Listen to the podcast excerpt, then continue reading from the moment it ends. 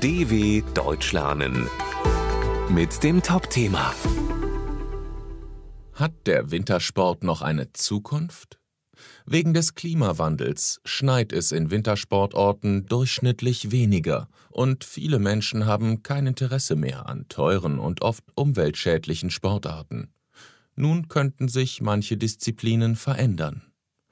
Auf Skiern eine Sprungschanze hinabfahren und dann über 100 Meter durch die Luft fliegen, Skispringen ist eine spektakuläre Wintersportart. Aber auch eine, die es so vielleicht nicht mehr lange geben wird. Denn in vielen Wintersportorten schneit es immer weniger, die Gletscher schmelzen, Energie muss gespart werden. Der Klimawandel ist hier deutlich zu erkennen.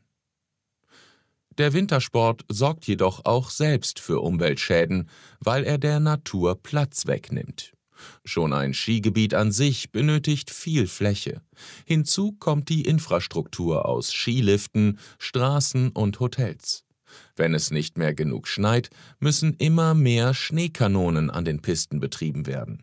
All das kostet viel Energie und schadet Tieren und Pflanzen. Ein anderes großes Problem sind die hohen finanziellen Kosten. Viele Menschen haben deswegen keine Lust mehr auf Wintersportwettbewerbe, jedenfalls wenn sie an ihrem eigenen Wohnort stattfinden. Denn warum soll man Milliarden an Steuergeldern für neue Skipisten ausgeben, wenn diese nur künstlich und teuer betrieben werden können? Schon heute fragen sich viele, ob die Olympischen Winterspiele bald noch stattfinden können. Daher entwickelt man nun Sportanlagen, die ohne Schnee auskommen und auch im Sommer genutzt werden können. Beim Skispringen wird zum Beispiel auf sogenannten Mattenschanzen mit langen Borsten künstlich Eis gebildet. Die Technik verbraucht weniger Energie als Schneekanonen und kann grundsätzlich überall verwendet werden.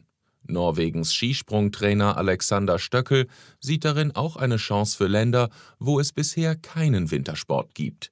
Wie wäre das, wenn in zehn Jahren Kinder auf der ganzen Welt davon träumen können, 250 Meter Ski zu fliegen? dw.com/topthema